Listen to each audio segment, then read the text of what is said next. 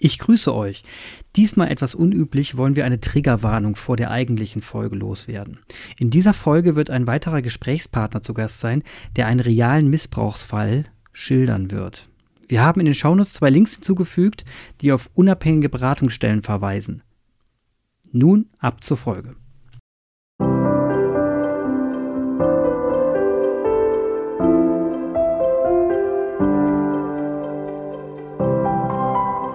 Liebe Glaubensdenker, schön, dass ihr wieder da seid in dieser jetzigen Folge.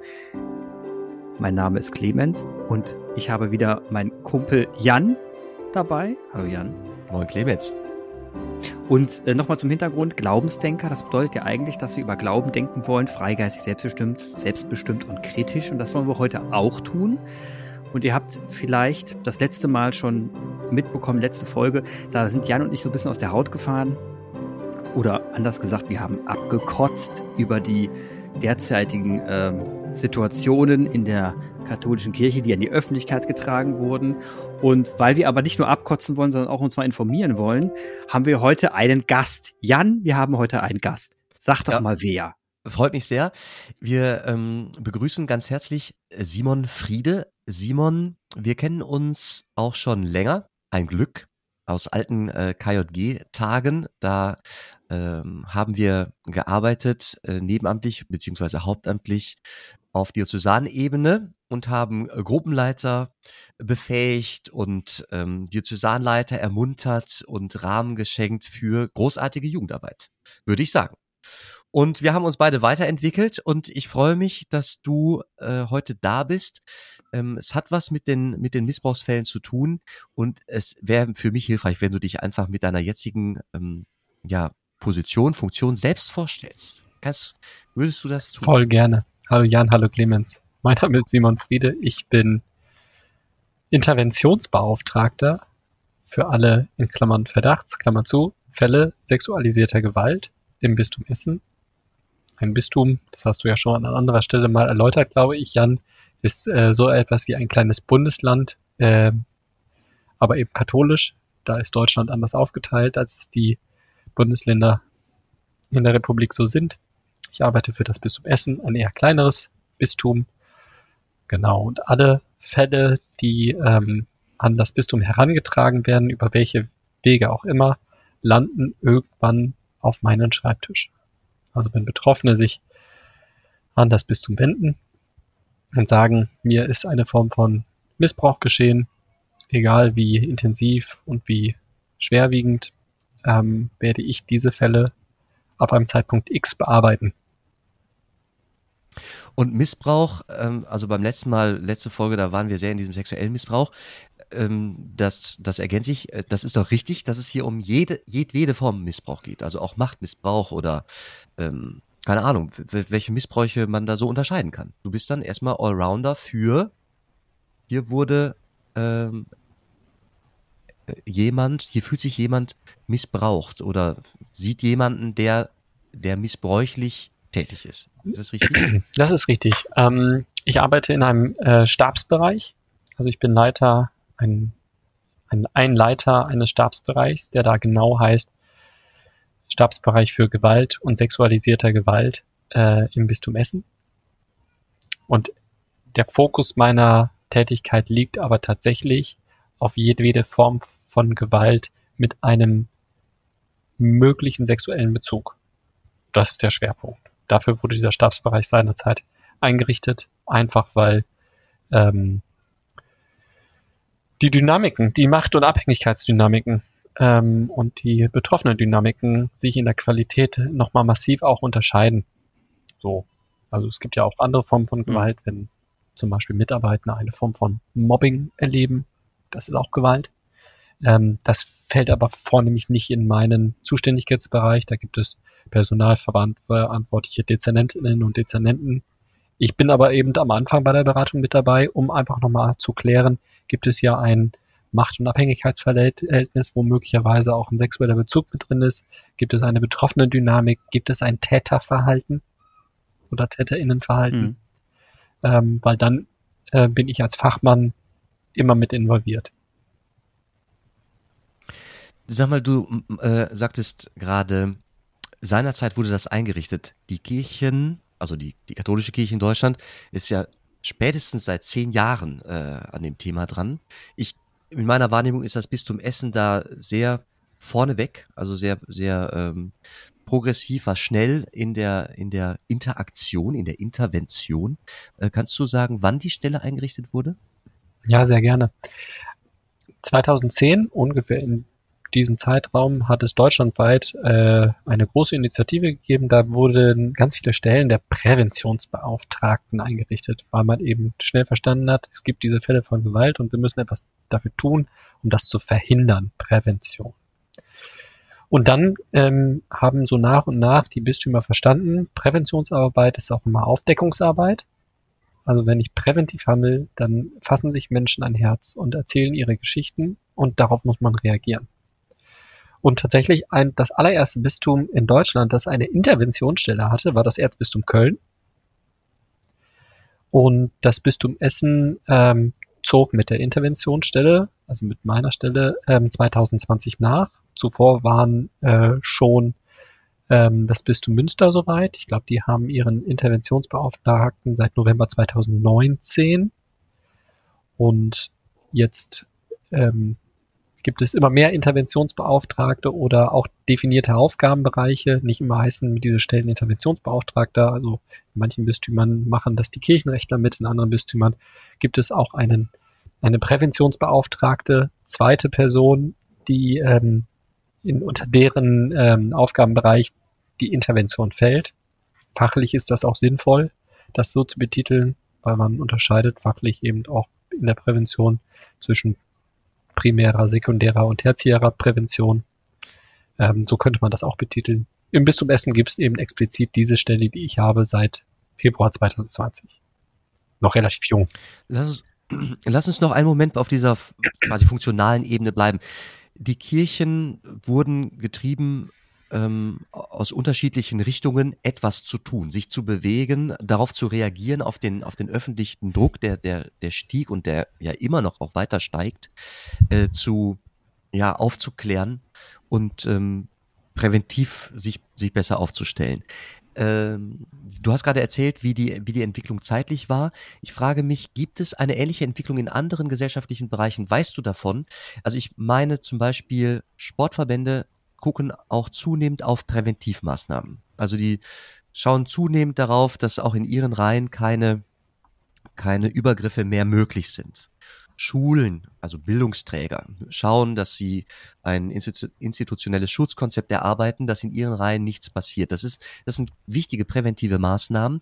Dieses Interventions, diesen Interventionsblick, ähm, ich wüsste nicht, dass andere gesellschaftliche Akteure ebenfalls ein, ein Stellenprofil eingerichtet haben, wie die, wie die Kirche, die deiner Stelle entspricht, oder kannst du da was anderes berichten?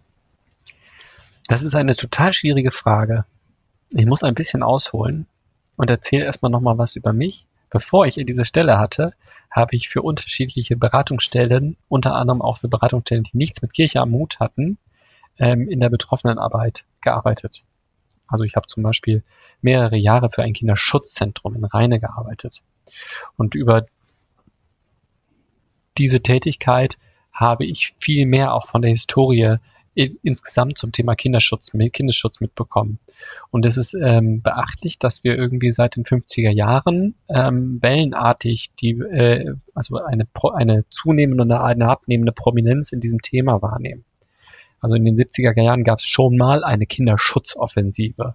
Und da gab es auch schon so den ersten Angang, äh, Stellen einzurichten. Da gab es sogar tatsächlich auch ähnliche Stellen, ähm, auf Bundesebene, die gab es dann auch im Wechsel von Politik und etc. dann plötzlich nicht mehr und 2010 ist aber eben ein gewaltiger Tusch geschehen, ähm, weil eben dann ähm, unter anderem durch die Aufdeckung in diesem Canisius-Kolleg in Berlin einfach eine Vielzahl an Fällen offenkundig war, wo plötzlich auch Kirche sich positionieren musste und ähm, dem Zeitgeist entsprechend ähm, eben sich auch äh, bewegen musste. Und zwar auf eine Art und Weise, wie es zuvor noch nie geschehen ist. So. Das muss man an der Stelle sagen. Also quantitativ ist das, was die katholische Kirche gerade in Deutschland leistet, ähm, beispiellos. So viele Menschen in dem Thema Prävention zu schälen, ich sage jetzt ganz bewusst quantitativ, ähm, das hat es vorher so noch nicht gegeben. Und deswegen ist die Antwort auf deine Frage, ob es ähm, in anderen institutionellen Zusammenhängen solche ähnlichen äh, Stellen gibt wie meine, ähm, so zu beantworten, nein, so großflächig nicht, punktuell aber ja, denn das, was alle Institutionen gemein haben, wenn es zu Fällen, Vorfällen sexualisierter Gewalt kommt, dann muss sich die Institution damit auseinandersetzen. Ich bin ähm, in der Zeit, als ich beim Kinderschutzzentrum tätig war, in viele Einrichtungen gefallen, die sich an uns gewandt haben, damals als an den Kinderschutzbund, Schrägstrich Kinderschutzzentrum. Und ich habe in einzelnen Einrichtungen Schutzkonzepte entwickelt. Ich habe dort Interventionsstellen eingerichtet. Ne? Also was sind Interventionsstellen? Das sind Stellen, wo einfach koordiniert im Sinne eines transparenten Verfahrens solche Fälle gut aufbearbeitet werden, weil man das intuitiv nicht kann. Warum das nicht geht, können wir sicherlich hm. später nochmal äh, erläutern. Ähm, aber also ein Fall sexualisierter Gewalt ähm, hat zur Konsequenz, dass sich Einrichtungen damit auseinandersetzen müssen. Tun sie es nicht, zerbrechen sie. Das ist eine einfache Collage. So, so krass würde es es formulieren, ja. Wir, wir erleben es ja tatsächlich auch in der Kirche. Also wir machen gerade, wir professionalisieren uns gerade mit einer enormen Geschwindigkeit. Ja. Also meine Stelle wurde eingerichtet mit einer und äh, es steht gerade in Diskussion, dass bald in dieser, auf dieser Stelle viereinhalb Menschen arbeiten. Das ist einfach ähm, für eine Institution und für so eine Behörde, das ist ja ein Wahnsinn, wie schnell sowas expandiert. Ähm, und gleichzeitig merken wir aber, ähm, viel zu lange wurden diese Fälle nicht bearbeitet. So. Und das Ausmaß der Erschütterung, man kann es ja kaum in Worte fassen, weil es ja die gesamte katholische Kirche betrifft.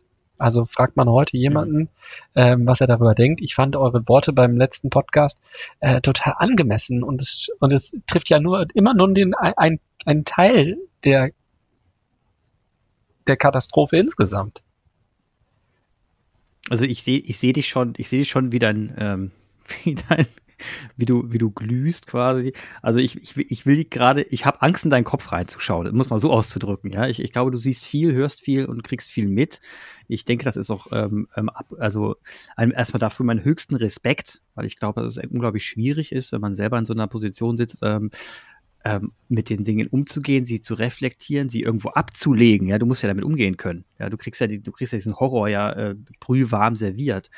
Ähm, trotzdem müsste ich jetzt, würde ich gerne ein bisschen nachhaken, wenn das für dich okay ist. Klar. Aber wenn wir, wenn wir über diesen, über diesen Macht, Machtmissbrauch, sexuellen Missbrauch sprechen, über was reden wir hier dann? Also ist das, ist das so, dass man sagen kann, na ja, da war jetzt halt mal gut, der Papst ein bisschen involviert, der ehemalige, und okay, ein paar Bischöfe und vielleicht hier und da ein Priester ist, und dann ist gut? Oder ist das wirklich so krass, dass man sagen kann, 50 Prozent der Priester innerhalb eines Bistums sind äh, straffällig geworden? Also wie, wie ist denn das Ausmaß eigentlich? Auch das ist keine einfache Frage.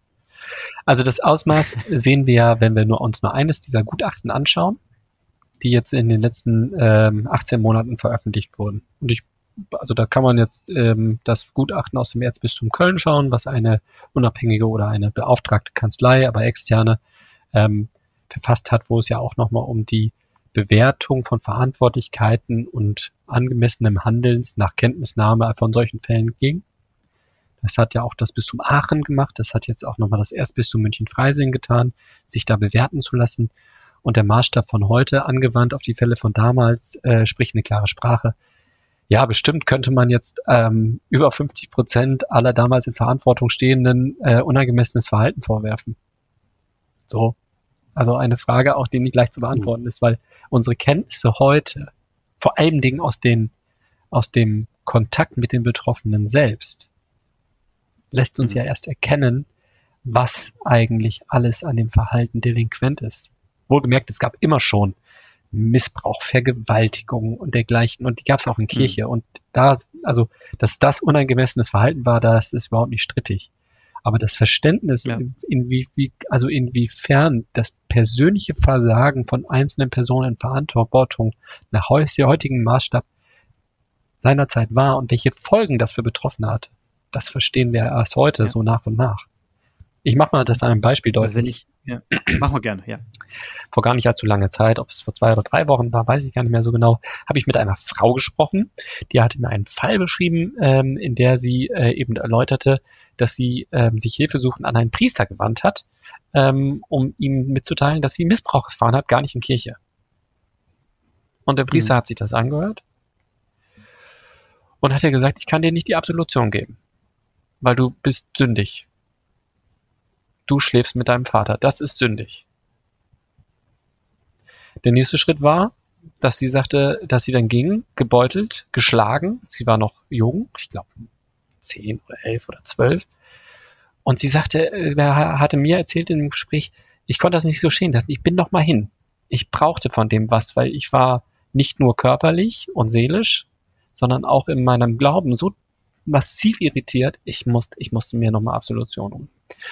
Und ist nochmal hin und hat das, hat nochmal darum nahezu gebettelt, bitte, bitte, erteile mir die Absolution in der Form einer Beichte. Hat der Priester gesagt, okay, komm mit, geh in die Sakristei mit mir. Da musste sie sich ausziehen, nackt. Dann äh, hat er sie angefasst, dann musste sie ihn anfassen, dann hat er sie penetriert. Das ist immer wieder mal passiert. Und er hat ihr immer wieder mitgegeben, das, was du tust, ist sündig und das, was du mit mir tust, ist der einzige Weg, dich wieder reinzumachen.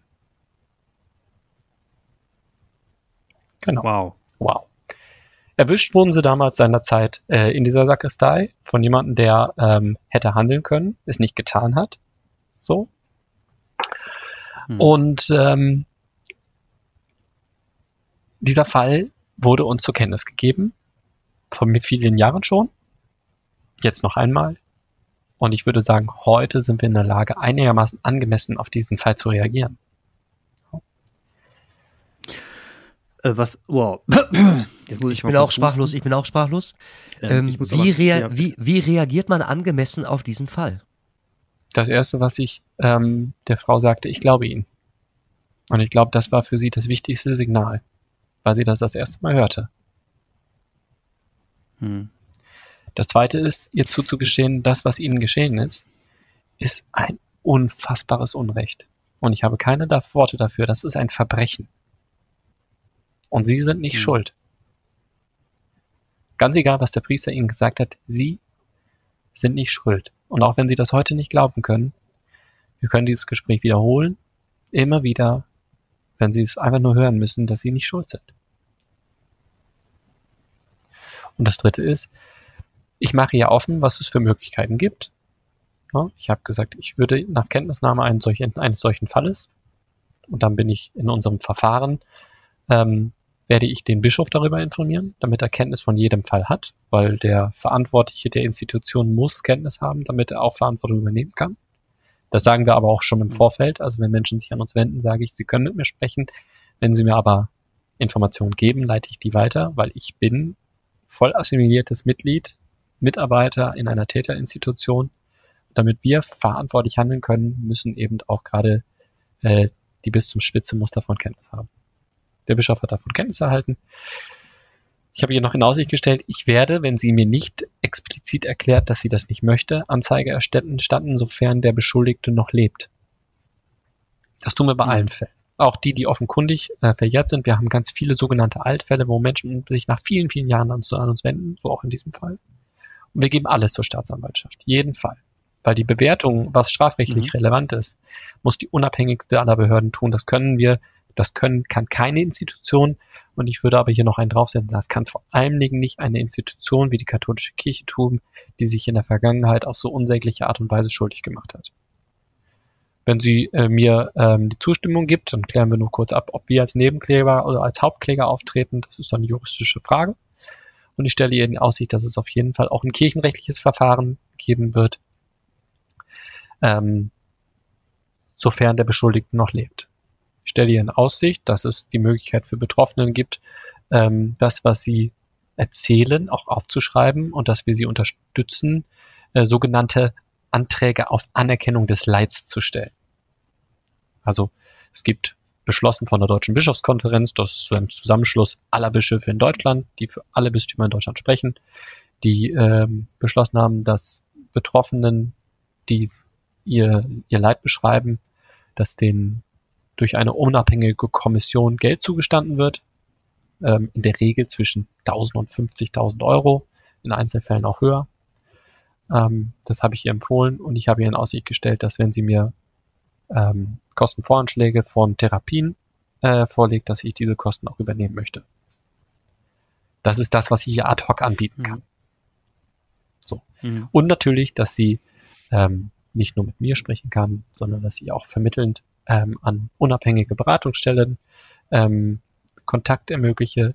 Wir haben Kooperationspartner, die uns auch ermöglichten, gerade in diesen Fällen von sexualisierter Gewalt sehr schnell Therapieplätze zu ermöglichen, weil die psychosoziale Versorgung für Betroffene sexualisierter Gewalt in Deutschland ist ziemlich, ziemlich schlecht. Also häufig finden die in der nächsten Zeit keine freien Therapieplätze und wenn sie Therapieplätze finden, dann sind die wenigsten Fachmenschen ähm, einfach auch in diesem Bereich gut ausgebildet, weil das Thema Sexualität ist ein spezielles, das Thema sexualisierte Gewalt ist ein spezielles, das Thema sexualisierte Gewalt in Kirche ist so speziell, da gibt es einfach wenig Fachmenschen. Weil diese, diese Konnotation dieses geistlichen Missbrauches, das hat einfach mhm. nochmal eine, eine e-, existenzielle Dimension, die äh, in den meisten Psychotherapien gar nicht, nicht mal angekratzt werden können, weil das zu verstehen, also zu verstehen, was das mit einem zwölfjährigen Mädchen macht, die sich sündig fühlt, also von Gott getrennt, das wird ja hier in diesem Podcast immer mal thematisiert, was das, was Glauben auch für eine Lebensqualität. Und wenn jemand das, das pervertiert, was das mit dem Menschen in seinem Wesen macht, Das ist richtig, richtig diabolisch ist das. Richtig diabolisch. Ich habe mir, ich habe mir erklären lassen, vielleicht kann er Jan noch was nebenlegen. Ich habe mir erklären lassen, ähm, auch von dieser Frau, sie sagte, ich bin mit dem Wissen groß geworden, dass ich von, wollt, von Gott gewollt und geliebt bin, ähm, solange ich nicht sündig bin. Und dass das gerade in der Zeit, wo sie den Missbrauch schon bevor sie sich an diesen Priester gewandt hat, ähm, dass das, ähm, dass das ihr Halt war. Und der Priester hat es geschafft, mit den wenigen Worten, die er gesagt hat, ihr diesen Halt wegzureißen. Also das, was, was ihr den letzten, also Überlebenswillen gegeben hat, hm. ähm, das hat er pervertiert. Er hat quasi damit bestätigt, das, was dir geschieht an Schmerz, an Leid, das ist richtig so, weil du bist sündig. Hm. Und du musst etwas dafür tun, dass du geliebt bist von Gott. Sonst kannst du das nicht in Anspruch nehmen. Bei jeder Firmung, äh, bei jeder Firmenkatechese sage ich den, den Jugendlichen, der, der Glaube ist keine Versicherung gegen eine Katastrophe. Also wer, wer Gott in der, man kann Gott nicht in der Tasche haben wie so ein Versicherungsschein und sagen, ja, ich habe den Glauben, ich bin gefirmt, mir passiert nichts mehr. Sondern der Glaube ist ein Anker in der Katastrophe. Der, der Glaube kann retten in der Katastrophe. Ein Halt geben, wenn alles scheiße ist. So, und deswegen ist es eine Perversion, wie ähm, wie Simon gesagt hat. Und ich habe daneben gelegt, das ist richtig diabolisch. Wenn ich das Wort übersetze, dann ist es äh, Dia, das ist durch. So kommt auch das Durchsehen, das, das Bild, das Dia. Ähm, das ist äh, durch. Äh, und das, äh, der, das äh, Bolus, das ist der Ball. Das ist der Durcheinanderwerfer. Der stellt das, der stellt alles äh, auf den Kopf. Also er verdreht alles, er verkehrt alles. Auch ins Gegenteil. Das ist diabolisch. Es ist äh, grundverkehrt. Es ist grundverkehrt. Ja. Ich, also ich, das, das ist vollkommen richtig. Und ich, ähm, ich bin in den letzten Tagen auch auf, ähm, auf ähm, krasse Sachen gestoßen. Also wir haben ja die letzte Folge gemacht, da ging es ja recht zackig zu und dann haben wir ähm, und recht deutlich kritisiert, was da passiert ist mit dem Missbrauch in der Kirche. Ähm, und dann haben wir diesen Podcast natürlich äh, in den Social Media verteilt und dann wurden die Kommentare drunter gesetzt von Personen. Und mir, ich, ich war, mir ist dann plötzlich aufgefallen, mir kam dann irgendwie, dass eben nicht nur der Priester selbst der furchtbare Mensch in diesem Fall ist, das ist natürlich in erster Linie, aber in zweiter Linie eben auch das ganze Umfeld drumherum. Weil wenn man einmal liest äh, in den Kommentaren, ähm, ja, natürlich Scheißkirche, Dreckskirche und so weiter und so fort. Das ist klar, dass sich alle abschimpfen, das ist, ist äh, verständlich. Und dann gab es einen da dazwischen, der das relativiert hat. der dann gesagt hat, äh, sowas, dann hat, hat jemand einen Fall, sogar in dem Kommentar einen kleinen Fall geschrieben, dass Religions, in dem Fall Religionslehrer, aber es wird ja alles in einen Topf geschmissen, ähm, der Religionslehrer ähm, äh, mit den Kindern quasi so Anfassspiele gemacht hat. Und dann schreibt er drunter, was, was, was, was man sich da eigentlich so dran stellen würde. Die Kinder würden ja untereinander auch Doktorspiele spielen. Und wenn man sowas liest, in dem Kontext, dann stellt man plötzlich fest, dass es ja nicht nur die Personen, die, die missbrauchten Personen sind, der Missbräucher selber, sondern letzten Endes auch die Leute drumherum, die das noch dulden und, vom, und dann noch welche dabei sind, die das noch beklatschen. Das macht mich ja fertig. Und da wollte ich wissen, wie ist denn das? Also, das ist ja dann gesellschaftlich, das ist ja nicht mehr kirchlich. Ja, das, die Leute kommen ja dann auch außerhalb der Institutionen dahin und, und befürworten das. Wie siehst du das denn? Ich glaube, das ist, wir müssen noch eine dritte Gruppe dazu nehmen. Das ist, es gibt auch eine Kirchengesellschaft.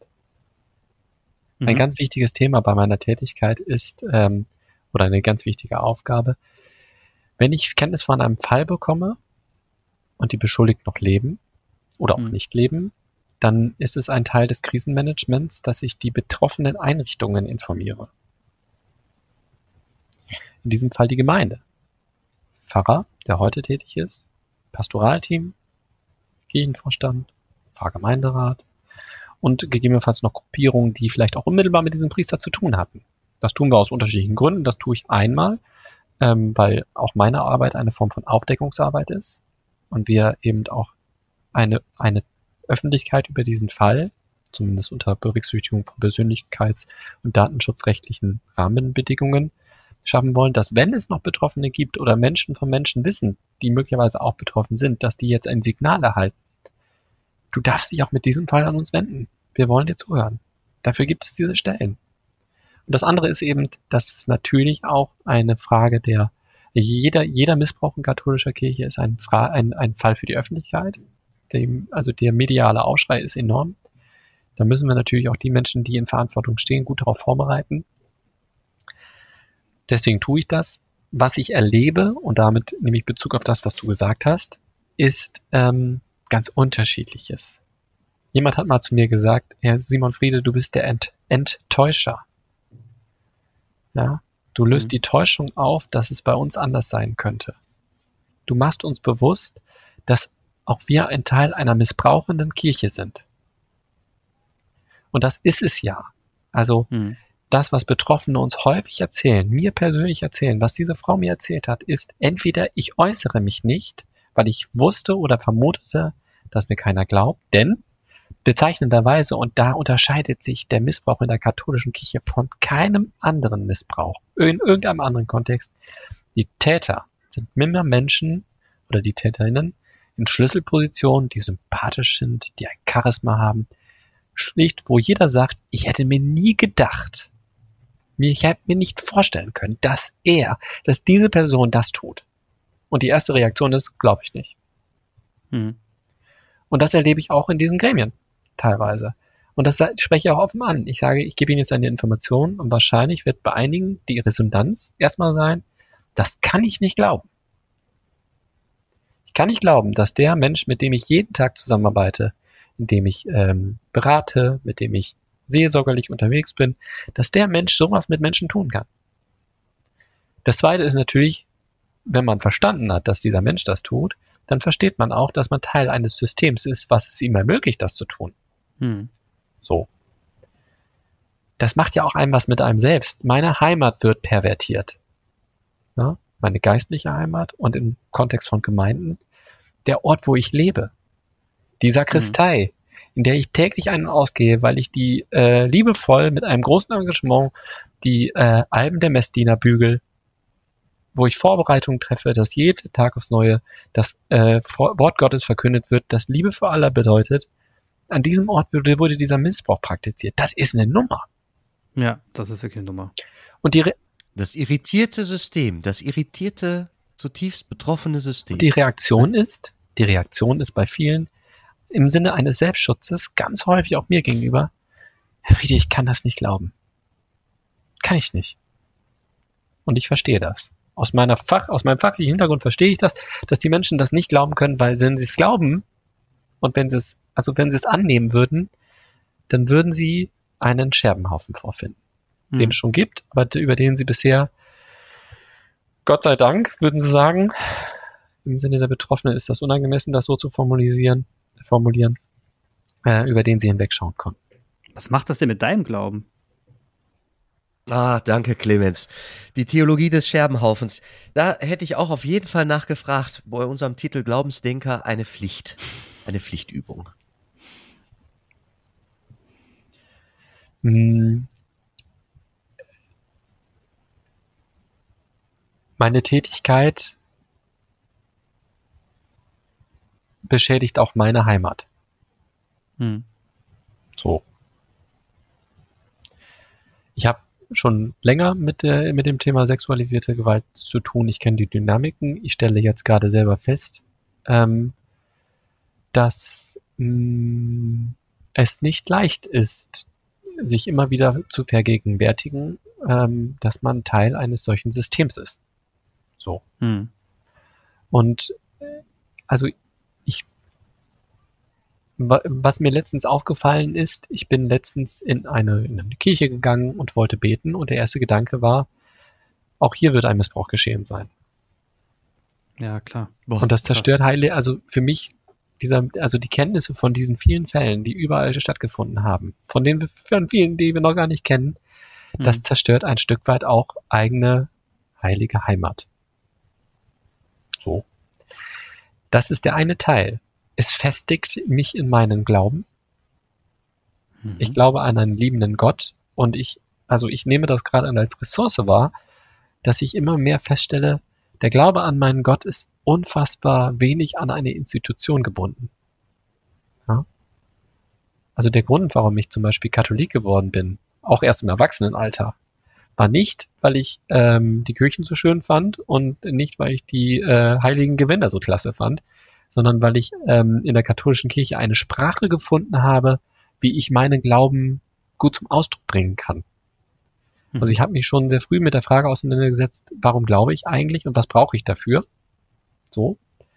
Und das, das ist der Teil, den die katholische Kirche nach wie vor bietet.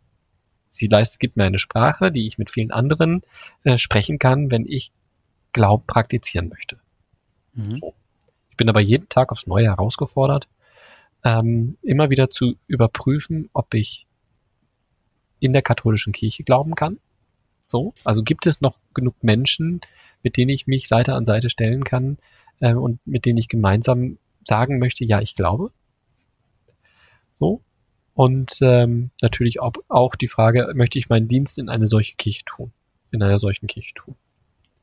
Heute kann ich sagen, und da bin ich sehr froh drum, ähm, das ist, weil es eben diesen Bischof und diesen Generalvikar gibt, also diese Bistumsspitze und diese Kolleginnen und Kollegen, äh, mit denen ich tagtäglich diese Fälle verhandle, dass das eine gute Basis ist, das jeden Tag aufs Neue zu tun, weil den Menschen, denen glaube ich, dass sie, dass wir den gleichen Glauben haben und dass wir in der Haltung gegenüber den Betroffenen ähm, eine enorme Schnittmenge haben, wo es eben darum geht, Schuld einzugestehen, Menschen, die diese Form von Missbrauch erfahren haben, ähm, zu unterstützen. Das ist die Grundlage gerade. Und die Leute, die jetzt sagen würden, mir reicht's, und würdest du, würd, kannst du das verstehen, dass die Leute dann sagen, ich, ich muss da raus, ich muss da austreten, mir geht das auf, kann ich nicht? Ich hatte vor einer Woche ein richtig tolles Gespräch mit einem Nachbarn, der kam zu mir, der klingelte bei mir und sagte, Simon Friede, ich trete aus. Aha, wo? Ja, von der katholischen Kirche, ich mache hier nicht mehr mit. Okay. Wohlgemerkt, das ist ein Mann, der sein ganzes Leben lang schon zur Kirche geht, in zwei Chören singt, so. Ne? Und dann mhm. sagt er, Simon, ich glaube noch an Gott, aber ich werde ich werd austreten. Ich werde diese Kirchensteuer werde ich auch nicht mehr bezahlen. Ich drück, ich kenne einen Caritas-Verein äh, hier in der Nachbarstadt, die machen tolle Arbeit, den drücke ich da jetzt jede, jeden Monat ein Kuvert in die Hand. Und ich habe gedacht, klasse. es ist super. So. Ja, stimmt schon. Ja? Also das ist ja, also diese Form von reflektierter Auseinandersetzung mit dieser Institution und mit der Überlegung, ähm, wie kann ich trotzdem meinen Glauben irgendwie eine Heimat schenken und wie geht das? Ja. Das ist doch genial. So. Das ja? stimmt. Ich finde es viel anstrengender, äh, wenn ich mit Menschen spreche, ähm, was auch in Ordnung ist, die plötzlich sich gewahr werden, wenn wieder das nächste Gutachten veröffentlicht wird, was sie dann in der Bildzeitung lesen, das ist jetzt sehr pauschaliert, tut mir leid, aber die dann mich mhm. irgendwie anschreiben, ohne dass sie mich anrufen und mir Vorwürfe um den Platz knallen und sagen, und Herr Friede, ich habe jetzt erst verstanden, wie viel Monatgeld ich im Monat eigentlich an die Kirche zahle, dass ich hiermit auch Täter finanziere, ich trete aus. So. Weil die Rückfrage, die ich dann stelle, ist, äh, also das, was soll ich darauf antworten? Mhm. Im persönlichen Gespräch würde ich sagen, ähm, was hat sich verändert? Also was hat sich zu gestern verändert, dass Sie heute diese Mail schreiben? ne? Ein Bewusstsein darüber, dass ich Teil einer Institution bin. Aha, okay. Gut, dann ähm, freue ich mich für Sie, äh, für Sie, dass Sie diese Erkenntnis gefunden haben und dass Sie jetzt eine mündige Entscheidung treffen können. So. Hm. Ja. ja, verstanden. Uh, Jan, was macht das denn mit dir so?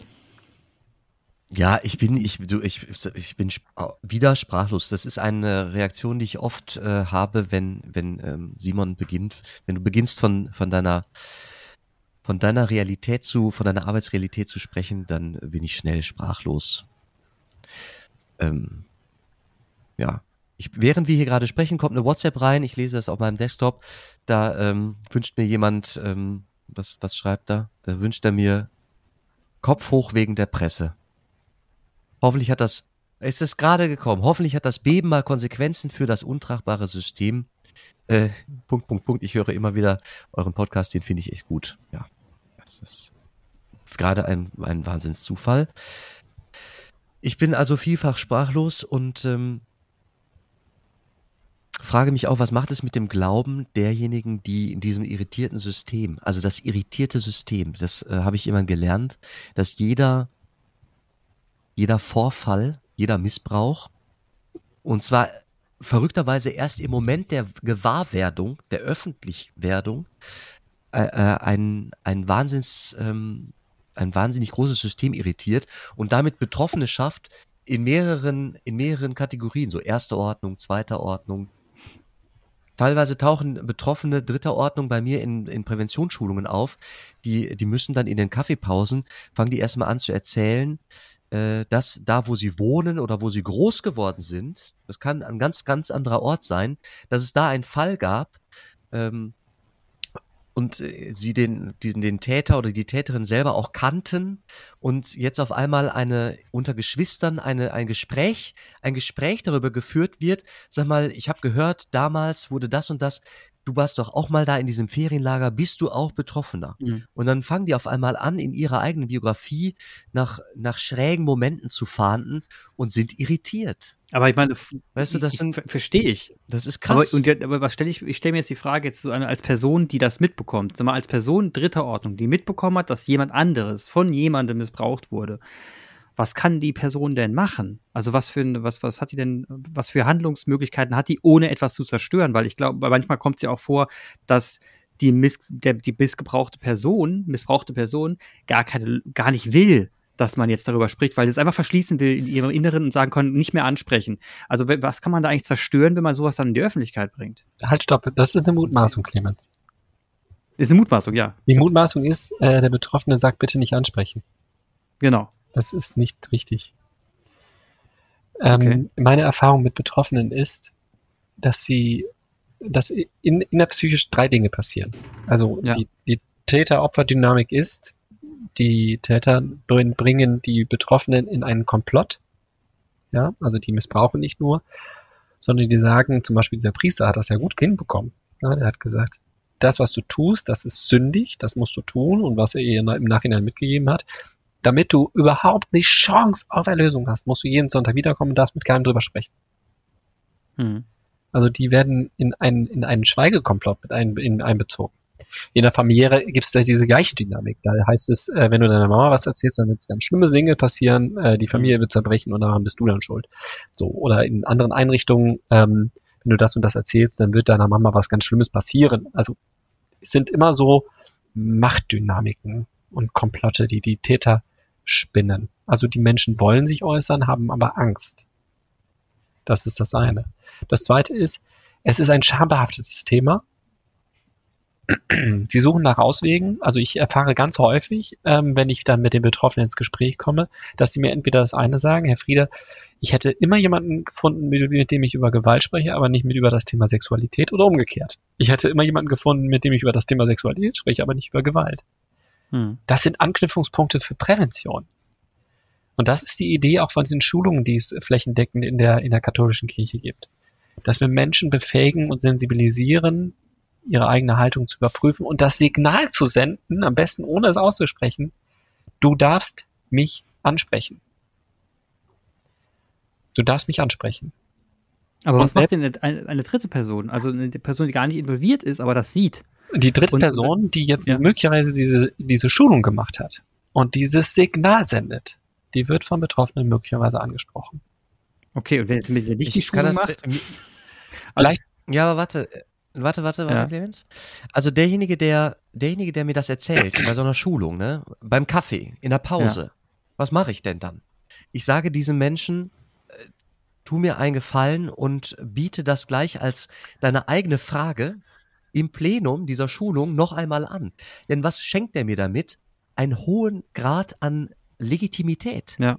Auf einmal ist diese Schulung, die ich da gebe, hat eine hohe Daseinsberechtigung, weil klar ist, sie bewirkt etwas, nämlich eine Reflexion.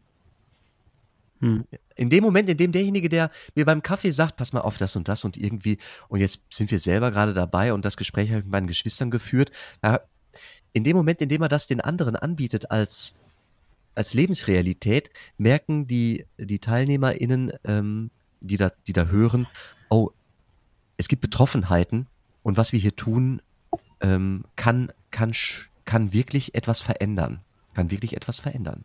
Also, okay, verstanden. Aber jetzt ich trotzdem noch mal zu der, das habe ich verstanden mit der Studie, das ist auch wirklich eingängig und das macht für mich komplett Sinn. Jetzt mal aus der, aus der Lebensrealität genommen, Jan, du kennst, du bist eine Person, du hast keine Schulung gemacht, du kennst Max Mustermann. Max Mustermann wurde missbraucht, erzählt dir das, sagt dir aber gleichzeitig, sag das bitte niemandem und sag's auch ja nicht irgendjemandem, sag's nicht der Polizei, ich erzähle das jetzt dir und damit war's das bitte. Heißt das dann, deine Pflicht ist zu schweigen, weil du erst dir gesagt hat, der Max Mustermann, oder solltest du trotzdem was tun? Was wäre, wenn du was tust? Also das erste, was ich, was ich äh, ja, du, also wenn ich nicht geschult ja. bin, wenn ich nicht sensibel bin, dann würde ich, dann hätte ich ein Problem, dann würde ich auf einem Sack Scheiße sitzen, von dem ich weiß, den ich spüre, den ich rieche, mhm.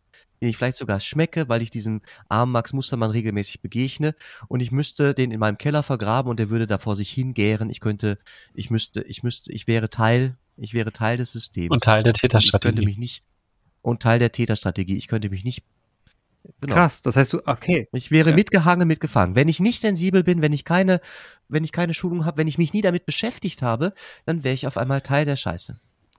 Ich sehe es auf der Scheiße. Krass. Okay. Und also ich möchte, ich bin jetzt, also ich bin jetzt konfrontativ. Hm. Die, also wenn man sich die Statistiken anguckt, nicht nur katholische Kirche, sondern deutschlandweit, dann ja. müssen wir davon ausgehen, dass 70 Prozent der Gesellschaft Teil von Scheiße sind. Weil Aufdeckungsarbeit ja, ist in Erkenntnis immer folgendes. Es gibt immer Leute vor Ort, die wussten, dass da was ist. Vielleicht nicht ganz konkret, aber die eine Idee davon haben. Ja, was, aber dann, aber, und, und, dann heißt es, warum habt ihr, und dann heißt es doch immer, warum habt ihr nichts gesagt? Und dann, dann stelle ich mir die Frage, ja, was ist denn, wenn sie was sagen? Was passiert denn dann? Im besten Falle ähm, stoßen sie dann auf Menschen, die wissen, an wen man sich wenden kann oder sie wenden sich selbst schon mal an Stellen. Zum Beispiel an unabhängige Fachberatungsstellen, zum Beispiel an Jugendämter, zum Beispiel an die Polizei, zum Beispiel an die katholische Kirche, zum Beispiel an mich, zum Beispiel an eine unabhängige Ansprechperson. So. Ja, es gibt okay, ja Hilfesysteme und Infrastrukturen. Ja, ja. Also das, das Schlimmste, was dem passiert, der dann, äh, der dann irgendwie etwas veröffentlicht, obwohl Max Mustermann gesagt hat, veröffentliche es nicht. Das Schlimmste, was dem passiert, der es dann doch tut, möglicherweise verliert er das Vertrauen von Max Mustermann. Das denke ich auch, ne? Und vielleicht, und vielleicht tut sich Max Mustermann was an, weil er weiß, oh Mist, jetzt ist es öffentlich geworden. Also man kann ja schon viel zerstören damit. Und das, das, das meine ich, das meine ich. Also es ist sensibel, unglaublich sensibel. Wir, wir schimpfen auf die Gesellschaft, dass sie sich nicht ansprechen, wissen aber ganz genau, wenn sie es ansprechen, könnte es echte Folgen haben. Da ist man so ein bisschen echt eine Zwickmühle, ne? Ja, und dafür, also das ist zum Beispiel das, was ich im unmittelbaren Kontakt mit Fachkräften, die mich auch fragen, Herr Friede, jetzt hat mir jemand was erzählt, was soll ich jetzt tun? Mhm. So, das ist ja häufig nochmal so, ein, so, eine, so eine Frage, die ja häufig auch an uns gerichtet wird oder an mich. Ähm, oder auch in Schulungen, wenn wir noch auf der theoretischen Ebene sind, was ich immer wieder zurückgebe. Ich sage, ich, ich kläre den Leuten, den Menschen immer, das erste, wenn dir jemand etwas erzählt, sag, gut, dass du das tust. Mhm. Gut, dass du dich offenbarst. Gut, dass du dein Versprechen gegenüber den Täter brichst, den Komplott aufbrichst, wie auch immer du dazu motiviert wurdest. So. Das zweite ist, auf die Frage, versprichst du mir das? Antworten Sie immer bitte, sage ich hier allen Menschen, versprechen Sie das niemals, Sie können das nicht versprechen. Weil allen ja klar sein muss, dass genau das nicht das ist, was wir weiterführen wollen. Was man den Menschen total gut mitgeben kann, ist, du hör mal zu, ähm, ich habe verstanden, dir ist es wichtig, ähm, dass, dass es erstmal unter uns bleibt und ich kann dir zugestehen, das können wir jetzt auch zwei, drei Tage so für uns behalten. Ausnahme ist natürlich Gefahr in Verzug, aber ja. ähm, so, ähm, und ich möchte mir ein bisschen Gedanken darüber machen und ich möchte mich mit dir verabreden. Klar für uns beide muss sein, wir werden uns gemeinsam nochmal an jemand anderen wenden müssen, der uns da weiterhelfen kann. Weil das, was passiert, was dir passiert, das ist ein Verbrechen, das ist schlimm. Du trägst keine Schuld daran. Und dann, das müssen, das müssen wir verhindern, dass das zukünftig passiert. Das ist massiv, das ist in der Theorie schon massiv irritierend und der Praxis ja. unglaublich schwer. Ich stelle mir das sehr, sehr schwer vor. Das ist total schwer. Aber haben wir denn, das haben ist wir, Intervention, ne? Das ist richtig hineingehen. Simon, hast du, das ist ein Hineingehen. Hast du denn äh, für uns ein paar Links, die wir hier in die Shownotes machen können? An die, die, an solche Stellen, die, die man sich wenden könnte, falls jetzt jemand zuhört, dem das, äh, der da jetzt Lust drauf hätte, jemanden anzusprechen. Hast du da Links? Auf jeden Fall. Es gibt, Gut, also eine Sache möchte ich auch direkt äh, bewerben, weil ich die richtig klasse finde. Die zwei Dinge. Es gibt das Hilfeportal äh, vom unabhängigen Beauftragten. Ähm, da sind richtig, richtig viele Anlaufstellen benannt. Da gibt es ein Hilfetelefon, das ist besetzt. Da sind empathische Leute, die arbeiten gut. Ähm, mhm. Die können sofort Intervention machen. Die nehmen einen in die Hand. Also das ist eine klasse Sache. So. Der unabhängige Beauftragte, das ist der der Bundesregierung. Ja, okay. Ja. Nee, super. Dann, dann werden wir das auch verlinken unten drunter und, und vielleicht noch ein paar Links, die du uns schickst. Ich, das, also ich, für mich ist das, ich bin da so un, ich bin da so, sagen wir, naiv in dem Thema, dass ich überhaupt, ich, deswegen habe ich auch so nachgehakt. Ne? Also ich, ich musste mich jetzt wirklich damals noch erstens reindenken und zweitens überlegen, äh, was würde ich tun? Ich hätte in der Tat Riesenprobleme. Also ich würde da sitzen, wie der Jan schon gesagt hat, mit dem Scheißhaufen und der wird vor sich hingehen und ich würde, es wird stinken und ich würde die Krise kriegen. Daher ist es jetzt schon gut, dass du so praktische Beispiele genannt hast und auch, was ich konkret tun könnte, weil das würde ich dann wahrscheinlich auch machen. Ja. Und gleichzeitig möchte ich dir zurückspielen, Clemens, währenddessen wir so sprechen. Ich glaube, ähm, den meisten Menschen ist gar nicht bewusst, ähm, wie präventiv wirksam sie schon sind, allein weil sie Eltern sind. Echt? Echt. Mhm. Die wichtigste, also es gibt drei Säulen der Präventionsarbeit, ähm, die wird in der Fachlandschaft immer wieder auch ähm, immer wieder bestätigt. Ne? Wir arbeiten mit Betroffenen, wir arbeiten mit äh, Fachkräften und wir arbeiten mit Eltern. Mhm. Also die beste Prävention, die wir ähm, als Eltern machen können, ist unsere Kinder zu mündigen und starken äh, Menschen äh, heranwachsen zu lassen und denen das Signal äh, mitzuteilen, Du bist von mir geliebt, egal was dir passiert, und du darfst mir alles erzählen. Und wenn mir das gelingt, das meinem Kind mitzugeben, dann sind solche Komplotte ähm, wesentlich schwieriger. Also Täter ähm, finden immer äh, ihre Wege, Kinder einzulullen, weil die echt einen guten, guten Sensus für die unerfüllten Bedürfnisse von Kindern haben. Dadurch kommen ja diese, diese Täterdynamiken zustande. Aber ähm, es ist so unfassbar viel schwieriger, wenn man Kinder irgendwie darin bestärkt, ähm, dass sie sich an einen wenden dürfen. Ähm, das ist ein ganz wichtiger Beitrag. Ich möchte nicht, also ich weiß, wir haben hier eine große Reichweite, ich möchte es betonen, ähm, wenn es Menschen äh, jetzt geben sollte, die tatsächlich auch ähm, einen Missbrauch in der eigenen Familie hatten und jetzt das Gefühl haben, sie haben an der Stelle versagt, mitnichten. Mhm. Menschen, die übergriffig werden wollen, die werden Wege finden. Das ist ein Damoklesschwert, das über uns allen schwebt. Und ich habe aufgemacht, wie groß die Perversion ist und wie groß das ja. Verbrechen. Und die sind so kreativ darin. Deswegen kann Prävention auch nicht nur eine Aufgabe von Ki äh, Eltern sein, sondern es ist eine gesamtgesellschaftliche Aufgabe. Wir müssen allen gegenüber Kindern das Signal geben, dass die nicht Schuld haben an so einem Scheiß. So. Das ist richtig. Na? Als nächstes, Aber, also, kann ich so eine Schulung auch machen? Ja, jederzeit. Alles klar, dann weiß ich da schon mal Bescheid. Da muss ich meinen Kalender mal checken. Und dann. Ich möchte gerne zwei Dinge erzählen, und zwar, also schöne Sachen, finde ich. Ich war in der letzten Woche zum allerersten Mal bei einer staatlichen Schule. Wir waren eingeladen von Kirchens in dieser staatlichen Schule eine Präventionsschulung zu geben, dem Kollegium im Rahmen eines Schilftages, eines schulinternen Lehrerfortbildungstages.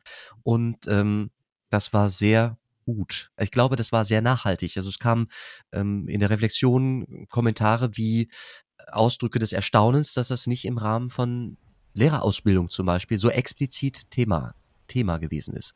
Ich bin ja selber Lehrer, ich habe es so nicht in der Ausbildung erfahren, sondern über meine kirchliche äh, Fort- und Weiterbildung mitbekommen. Das ist das eine. Also ich glaube, da bricht gerade etwas auf und die Gesellschaft, da nehme ich mal eine staatliche Schule als, äh, als Zeichen dafür, wird zunehmend sensibel für dieses äh, Thema in, in, allen, in allen Bereichen. Ja. Also ich möchte nochmal sagen, Kirche als Ort von Missbrauch ist, äh, ist fürchterlich, aber nicht, nicht mehr fürchterlich als in einem Sportverein oder in einem äh, Musikclub oder wo auch immer. Ne? Und Kirche tut da gerade was und wir, wir äh, schaffen uns Expertise darauf, auf einen Bereich, auf den wir gerne verzichtet hätten, aber gelernt haben, es geht gar nicht. Geht gar nicht, weil er, weil er schon da ist. Mhm. Das ist das eine. Das zweite, äh, wegen deiner äh, Verknüpfung zu den, zu den Eltern, zur Elternschaft, ähm, Simon, ich habe folgendes mir ähm, äh, äh, ja, ange, angeeignet auch. Bei jedem Taufvorgespräch sage ich den, sage ich den Eltern, es ist euer Job, dem Kind vom Glauben zu erzählen. Ihr könnt es nicht outsourcen. Ihr könnt nicht darauf vertrauen, dass irgendwann ein charismatischer Rallye-Lehrer schon die richtigen Worte findet, um dem Kind zu sagen, es gibt einen Himmel und es hilft, an den, äh, daran zu glauben, dass es den gibt. Sondern ihr müsst davon berichten. Wenn ihr wollt, dass das Kind weniger traurig ist, wenn ihr sterbt, und ich hoffe, ihr sterbt vor eurem Kind, dann äh, wird es einen Unterschied machen, ob ihr vom Himmel erzählt habt oder nicht. Das ist euer Job. Und ich, he ich hebe das auf eine Ebene mit Sexualerziehung. Dann staunen manche Eltern, dass wir im Taufvorgespräch auf einmal über Aufklärung sprechen, aber ich sage, es gibt eine Parallele. Beides ist intim. Hm. Das Reden über Sexualität, über äh, Intimität und das Reden über, über Religiosität, über Spiritualität. Beides ist erstmal nicht alltäglich. Wir sprechen wenn wir drüber reden, oft nur anlassbezogen. Ja, dann gab es irgendwie einen Vorfall, keine Ahnung. Und wenn wir darüber sprechen, dann stammeln wir oft. Wir ringen um die richtigen Worte, um das auszudrücken, was uns, was wir wirklich gerade empfinden oder was wir wirklich gerade dazu denken. Erhoffen, ersehnen. Wir sind es nicht gewohnt, weil wir es halt selten besprechen. Es ist also irgendwie eigenartig, aber ich glaube, dass es hilft, wenn ich als Eltern das nicht der Schule, den Klicken, den Peergroups überlasse, sondern selbst meinem Kind einen Kompass dazu mhm. äh, anbiete. Guter Impuls. Ja. Und beides wirkt dann prä präventiv. Beides wirkt zusammen präventiv. Mhm. Darf ich, darf ich dieses, ich möchte was daneben legen und ich weiß, dass ich möglicherweise dieses System, das wir gerade bilden, massiv überfordere. In dem Sinne, Jan, ähm, ich schätze euren Podcast so sehr, weil der, weil in meinem Herzen eine, ein Präventionsherz schlägt. Und weil das, was du gerade gesagt hast, in jedem Podcast, in jeder Folge, auch wenn du das explizit nicht benennst, immer wieder anklingt, ist jede Folge von euch auch Prävention. Also das einander bestärken, darum achtsam auf die Bedürfnisse des anderen zu schauen, das ist Prävention. Ein, für ein achtsames Miteinander. So, ne? nach den Bedürfnissen zu fragen, äh, die die anderen haben, darauf äh, zu reagieren, da irgendwie auch als Resonanzkörper zu dienen, so, das, das bestärkt Menschen und das schützt in letzter Konsequenz, ich glaube, äh, am allermeisten davon, dass man selber betroffen wird von ähm, einer Form von sexualisierter Gewalt. Da glaube ich ganz fest dran. ganz schön war, Danke für die Blumen. Jetzt gerade das Kind hier, mein Kind ist gerade hier ich reingelaufen. Das super Hat mal zuguckt, wie wir Podcast machen. Das ist aber auch sehr schön. Nee, aber das, aber da, vielen Dank für die, vielen Dank für die Blumen. Das, das, äh, das äh, nehmen wir gerne als Kompliment mal mit, weil wir das vielleicht intuitiv tun, aber so, wie du es gerade ausdrückst, bestimmt nicht im Vorfeld besprochen haben. aber Dankeschön. Ach, das waren jetzt äh, sehr intensive 54 Minuten. Ich habe ähm, heute, das war wirklich eine sehr, sehr schöne Folge und ich musste sehr viel reflektieren ähm, für mich selbst, weil, wie, wie, gesagt, das Thema Missbrauch für mich auch selber kein groß, ich, ich habe Glück gehabt, ich bin, ich bin mit dem noch nicht, ähm, ich, privat musste ich mich damit noch nicht auseinandersetzen. Das ist ja eigentlich ein gutes Zeichen, aber nichtsdestotrotz, ähm, ähm, wenn man sich das dann anhört und selber dann äh, reflektiert, stellt man ja plötzlich fest, naja, aber trotzdem muss ich meine Fühler mal ein bisschen mehr ausstrecken, ein bisschen sensibler für das Thema generell werden. Weil wenn du selber sagst, 70 Prozent der Deutschen könnten damit schon irgendwo Berührung gekommen sein, ist das ein Massenphänomen. Und wenn das ein Massenphänomen ist, dann sollte es auch nicht an mir vorbeigehen. Und deswegen fand ich das heute sehr schön. Du hast auch sehr schöne Worte, sehr, finde ich, sehr sensible Worte gewählt dafür, dass es jetzt, dass wir gerade im Dreck gesuhlt haben. Und dafür auch äh, meine höchste Anerkennung. Ich danke dir für dein Glaubenszeugnis. Das ist, äh, kann man, kann man festhalten, kann man, kann man dann festhalten, ne? Wenn man äh, täglich, also wenn man täglich halt in Abgründe schaut und äh, das beeindruckt mich sehr, äh, Simon. Herzlichen Dank für Herzlichen Dank für dein Zeugnis. Und ich danke euch, dass ihr mir die Möglichkeit gegeben habt für beides. Dann danke ich euch. Bis zum nächsten Mal. Tschüss. Alles Gute. Tschüss.